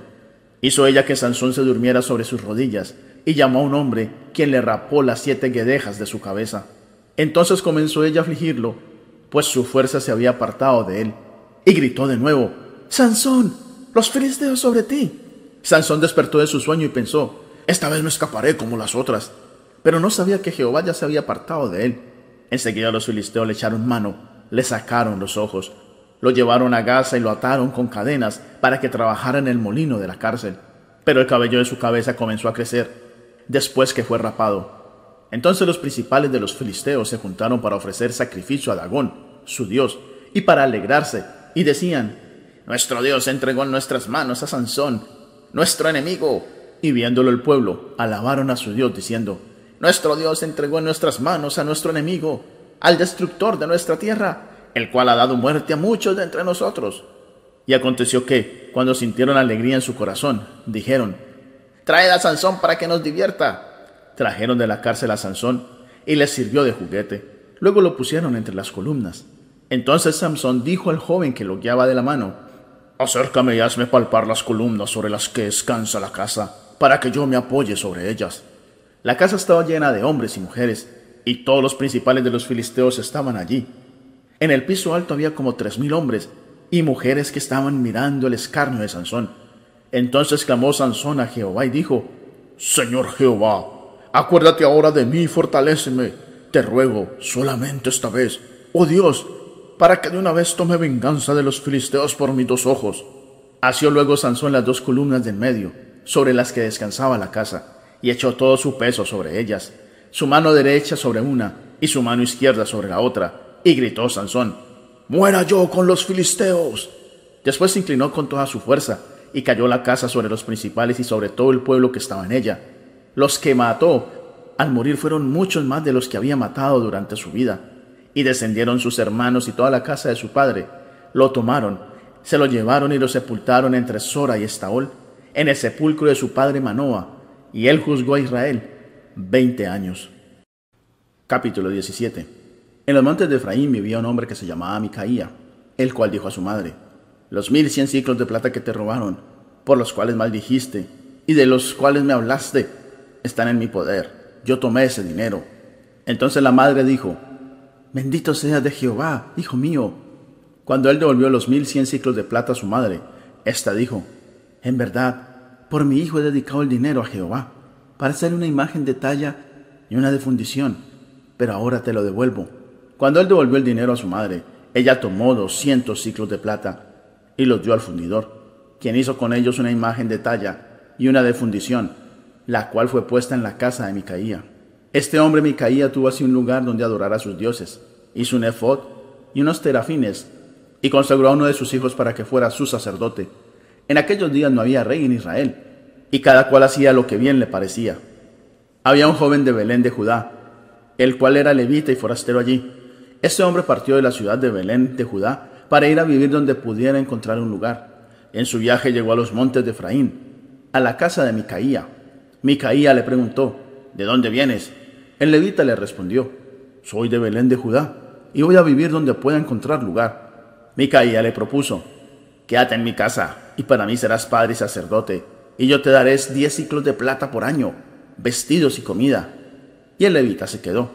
Le agradó, pues, al levita quedarse con aquel hombre, y fue para él como uno de sus hijos. Micaía consagró al levita.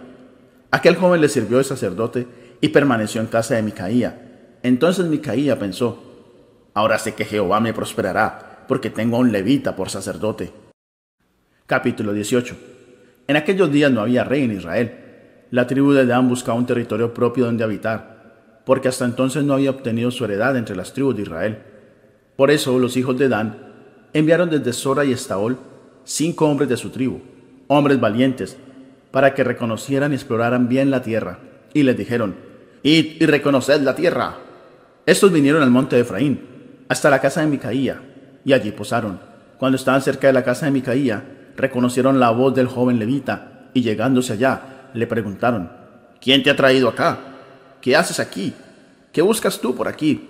Él le respondió, De esta y de esta manera ha hecho conmigo Micaía, y me ha tomado para que sea su sacerdote. Ellos le pidieron entonces, Pregunta pues, ahora Dios, para que sepamos si ha de irnos bien en este viaje que hacemos. El sacerdote le respondió, Id en paz, delante de Jehová hasta el camino en que andáis. Salieron luego aquellos cinco hombres y llegaron a Lais. Vieron que el pueblo que habitaba esa ciudad estaba seguro, ocioso y confiado, conforme a la costumbre de los de Sidón, sin que nadie en aquella región los perturbara en cosa alguna, ni nadie se enseñoreara sobre ellos. Estaban lejos de los sidonios y no tenían negocios con nadie. Cuando los cinco hombres regresaron a sus hermanos de Sora y Estaol, estos les preguntaron, ¿qué hay? Ellos respondieron, levantaos, subamos contra ellos porque hemos explorado la región y hemos visto que es muy buena. ¿No haréis vosotros nada? No seáis perezosos en poneros en marcha para ir a tomar posesión de la tierra. Cuando vayáis, llegaréis a un pueblo confiado y a una tierra muy espaciosa, pues Dios la ha entregado en vuestras manos. Es un lugar donde no falta cosa alguna que haya en la tierra. Entonces salieron de Sora y de Estaol seiscientos hombres de la familia de Dan, provistos de armas de guerra.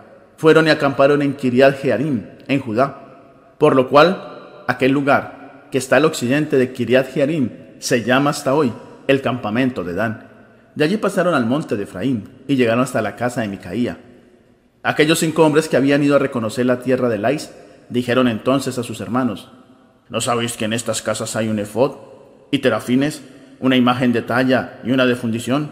Mirad, por tanto, lo que habéis de hacer. Cuando llegaron allá, entraron a donde vivía el joven levita, en casa de Micaía, y le preguntaron cómo estaba. Los seiscientos hombres que eran de los hijos de Dan estaban armados con sus armas de guerra a la entrada de la puerta.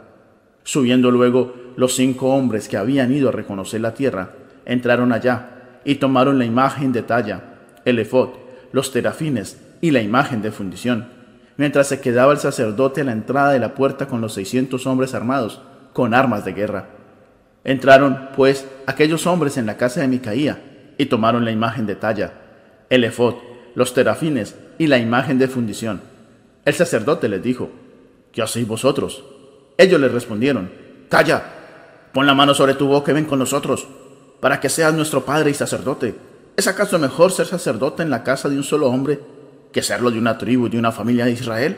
Se alegró el corazón del sacerdote, quien tomó el efod, los terafines y la imagen, y se fue con el pueblo. Ellos iniciaron la marcha y partieron llevando delante a los niños, el ganado y el bagaje. Cuando ya se habían alejado de la casa de Micaía, los hombres que habitaban en las casas cercanas a la de él se juntaron y siguieron a los hijos de Dan. Les gritaron y los de Dan, volviendo sus rostros, dijeron a Micaía, ¿Qué tienes que has juntado gente? Él respondió, Os apoderasteis de los dioses que yo hice y de mi sacerdote. Vosotros os vais, y a mí, ¿qué más me queda? ¿Por qué, pues? ¿Me preguntáis qué me pasa? Los hijos de Dan contestaron, No des voces tras nosotros, no sea que los de ánimo colérico se acometan y pierdas también tu vida y la vida de los tuyos. Prosiguieron los hijos de Dan su camino, y Micaía, viendo que eran más fuertes que él, se volvió y regresó a su casa. Y ellos llevando las cosas que había hecho Micaía, juntamente con el sacerdote que tenía, llegaron a Lais, un pueblo tranquilo y confiado, hirieron a sus habitantes a filo de espada y quemaron la ciudad. No hubo quien los defendiera porque se hallaban lejos de Sidón y no tenían negocios con nadie. Lais estaba situada en el valle que hay junto a Bet Rehob. Luego reedificaron la ciudad y habitaron en ella. Y pusieron a aquella ciudad el nombre de Dan, conforme al nombre de Dan su padre, hijo de Israel, aunque antes la ciudad se llamaba Lais. Allí los hijos de Dan levantaron, para adorarla, la imagen de Talla, y Jonatán, hijo de Gersón, hijo de Moisés, y sus hijos, fueron los sacerdotes en la tribu de Dan, hasta el día del cautiverio de la tierra. Así todo el tiempo que la casa de Dios estuvo en Silo, tuvieron levantada entre ellos la imagen de talla que Micaía había hecho. Capítulo 19 En aquellos días, cuando no había rey en Israel, un levita que vivía como forastero en la parte más remota de los montes de Efraín. Había tomado para sí, como concubina, a una mujer de Belén de Judá. Pero su concubina le fue infiel, lo abandonó y se fue a casa de su padre, en Belén de Judá, y estuvo allá durante cuatro meses. Se levantó su marido y fue tras ella para hablarle amorosamente, hacerla volver. Llevaba consigo un criado y un par de asnos. La mujer lo hizo entrar en la casa de su padre. Al verlo, el padre de la joven salió a recibirlo gozoso. Lo detuvo su suegro, el padre de la joven, y se quedó en su casa tres días, comiendo, bebiendo y alojándose allí. Al cuarto día, cuando se levantaron de mañana, se levantó también el levita para irse, pero el padre de la joven dijo a su yerno, Conforta tu corazón con un bocado de pan, y después os iréis. Se sentaron ellos dos juntos, comieron y bebieron. El padre de la joven pidió al hombre, Te ruego que pases aquí la noche, y de seguro se alegrará tu corazón. Se levantó el hombre para irse, pero insistió su suegro, y volvió a pasar la noche allí. Al quinto día, levantándose de mañana para irse, le dijo el padre de la joven, Conforta ahora tu corazón, y aguarda hasta que decline el día. Y ambos comieron juntos. Luego el hombre se levantó para irse con su concubina y su criado. Entonces su suegro, el padre de la joven, le dijo, Ya el día declina y va a anochecer. Te ruego que paséis aquí la noche, puesto que el día se acaba. Duerme aquí, para que se alegre tu corazón. Mañana os levantaréis temprano y os pondréis en camino y te irás a tu casa. Pero el hombre no quiso pasar allí la noche, sino que se levantó y se fue. Llegó frente a Jebús, que es Jerusalén, con su par de asnos ensillados y su concubina Estando ya junto a Jebús, el día había declinado mucho, y dijo el criado a su señor, Ven ahora, vámonos a esta ciudad de los Jebuseos, para que pasemos en ella la noche. Su señor le respondió, No iremos a ninguna ciudad de extranjeros que no sea de los hijos de Israel, sino que seguiremos hasta Gabaá. Y añadió, Ven, sigamos hasta uno de esos lugares para pasar la noche en Gabaá o en Ramá. Así, pues, siguieron delante, y cuando se les puso el sol estaban junto a Gabaá ciudad de la tribu de Benjamín. Entonces se apartaron del camino y entraron a Gabaá para pasar allí la noche, pero se sentaron en la plaza de la ciudad, porque no hubo quien los acogiera en su casa para pasar la noche. Llegó entonces un hombre viejo que venía de su trabajo del campo al anochecer, el cual era de los montes de Efraín, y vivía como forastero en Gabaá, pues los habitantes de aquel lugar eran hijos de Benjamín. Alzando el viejo los ojos, vio a aquel caminante en la plaza de la ciudad, y le dijo, ¿A dónde vas y de dónde vienes?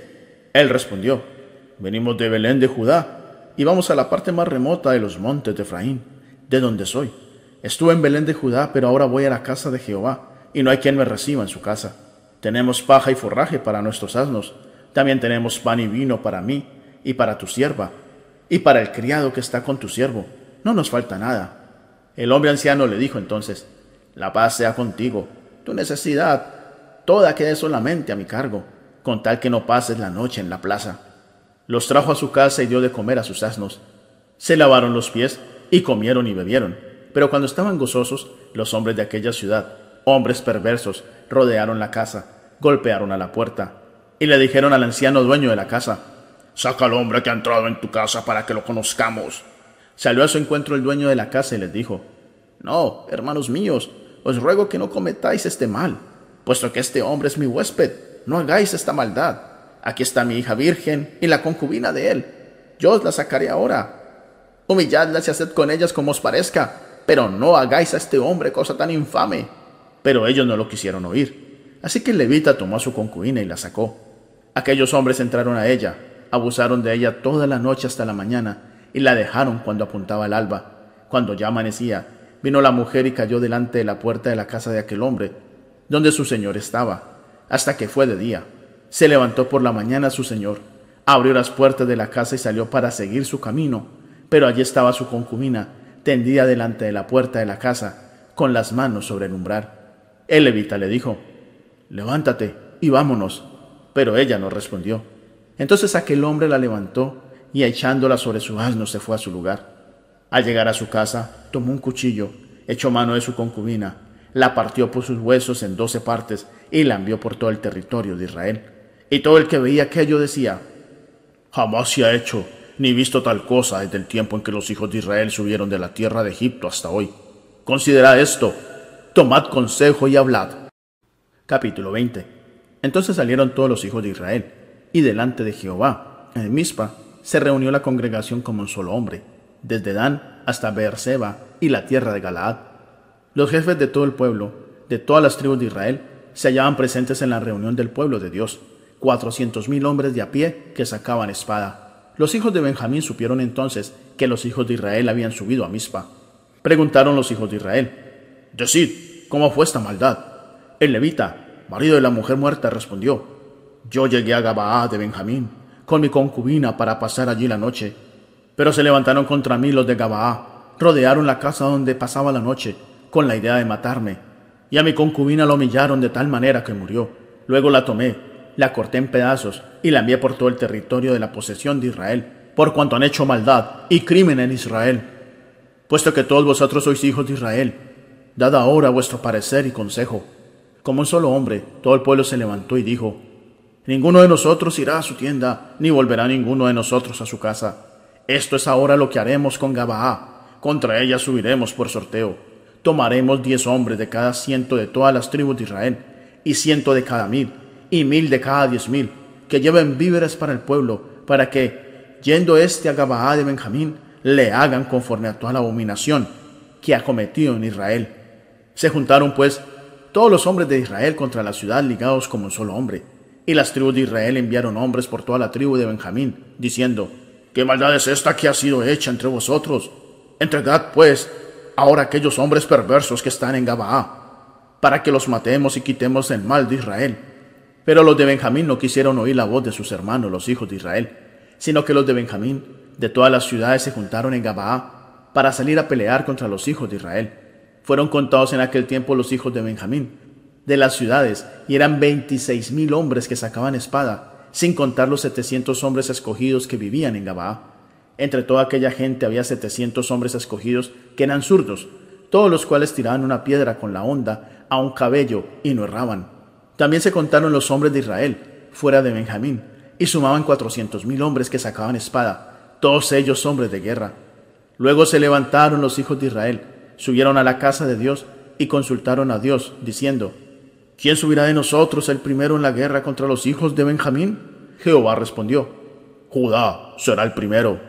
Se levantaron, pues, los hijos de Israel por la mañana contra Gabaá. Salieron los hijos de Israel a combatir contra Benjamín, y los hombres de Israel le presentaron batalla junto a Gabaá. Pero los hijos de Benjamín salieron de la ciudad y derribaron por tierra aquel día veintidós mil hombres de los hijos de Israel. Reanimándose el pueblo, los hombres de Israel volvieron a darles batalla, en el mismo lugar donde la habían presentado el primer día, pues los hijos de Israel habían subido y llorado delante de Jehová hasta la noche, y habían consultado a Jehová diciendo, ¿volveremos a pelear con los hijos de Benjamín, nuestros hermanos?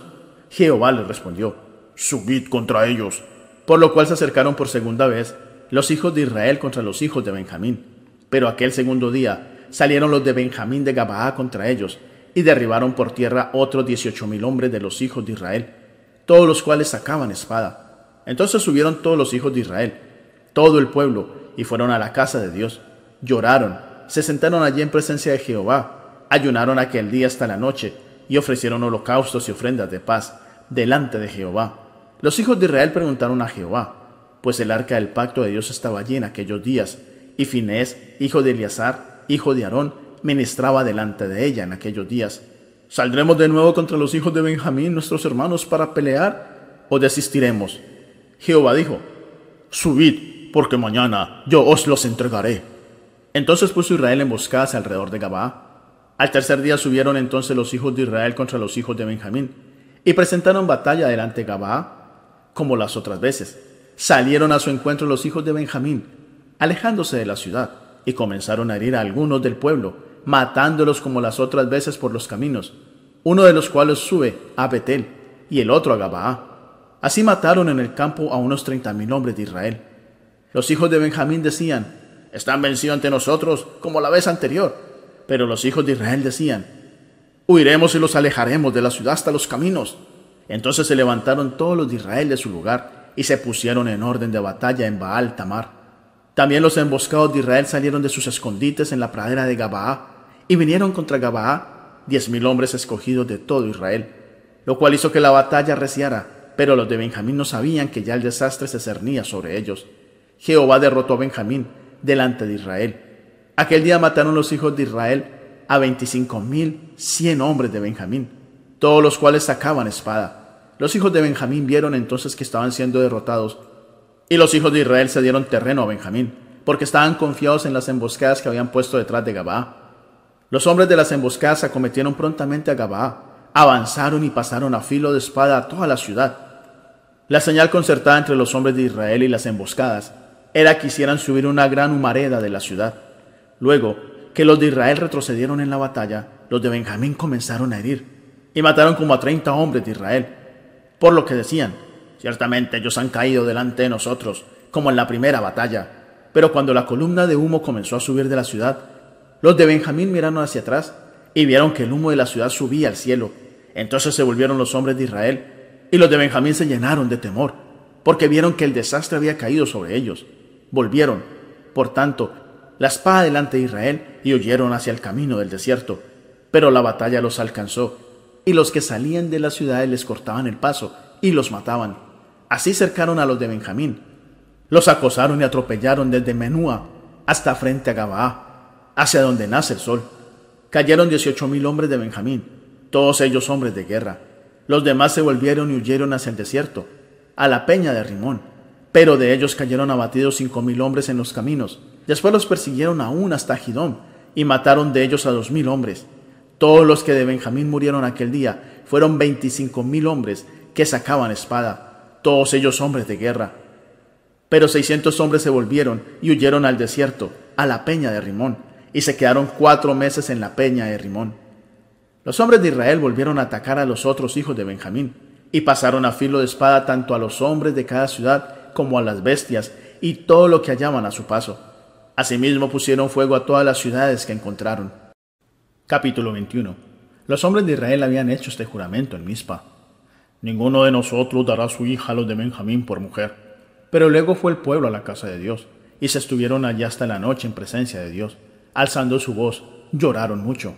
Jehová, Dios de Israel, ¿por qué ha sucedido esto en Israel? ¿Que falte hoy de Israel una tribu? Al día siguiente, el pueblo se levantó de mañana, edificaron allí un altar y ofrecieron holocaustos y ofrendas de paz. Y se preguntaban, ¿quién de todas las tribus de Israel no subió a la reunión delante de Jehová? Porque se había hecho un gran juramento contra el que no subiera a Jehová en Mizpa, diciendo, sufrirá la muerte.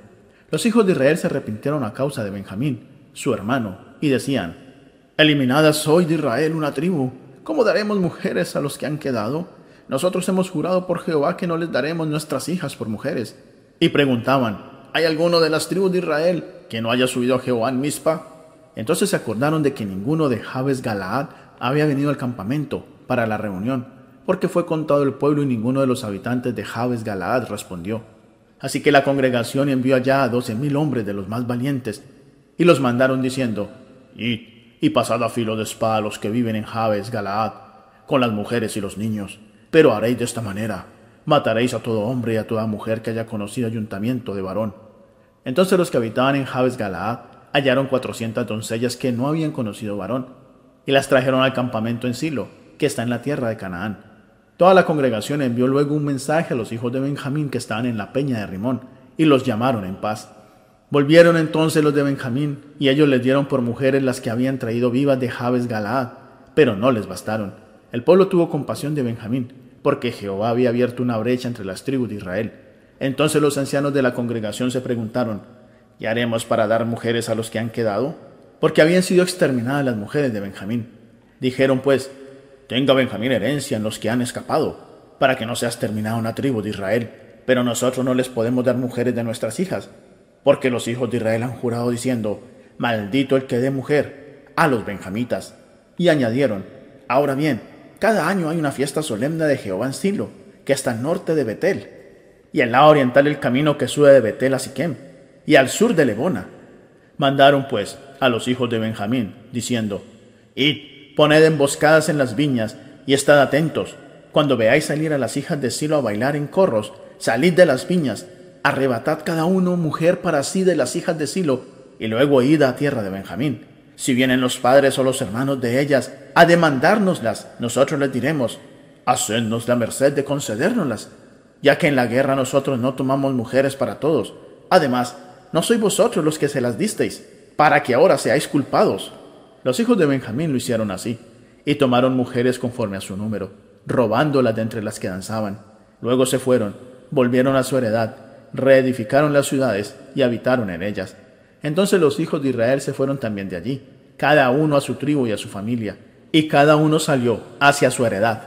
En aquellos días no había rey en Israel, y cada cual hacía lo que bien le parecía.